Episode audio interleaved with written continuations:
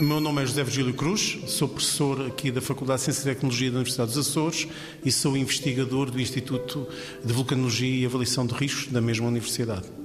Portanto, no âmbito de, de, diversos projetos que temos feito, eu salientaria um relativo à caracterização dos processos de intrusão salina nos aquíferos costeiros das ilhas do Pique e da Graciosa, e portanto fizemos um estudo ao longo de dois anos com recolha de amostras periódicas, quer para análise química e elementar, quer de alguns isótopos,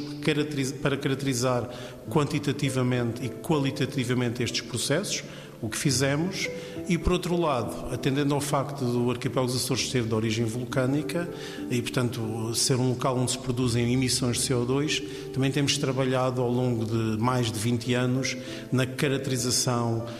quantitativa e qualitativa destas emissões vetorizadas pelas águas, quer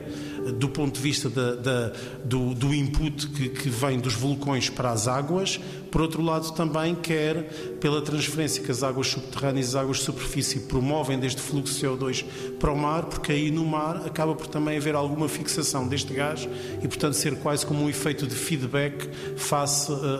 à descarga que é produzida a partir dos vulcões.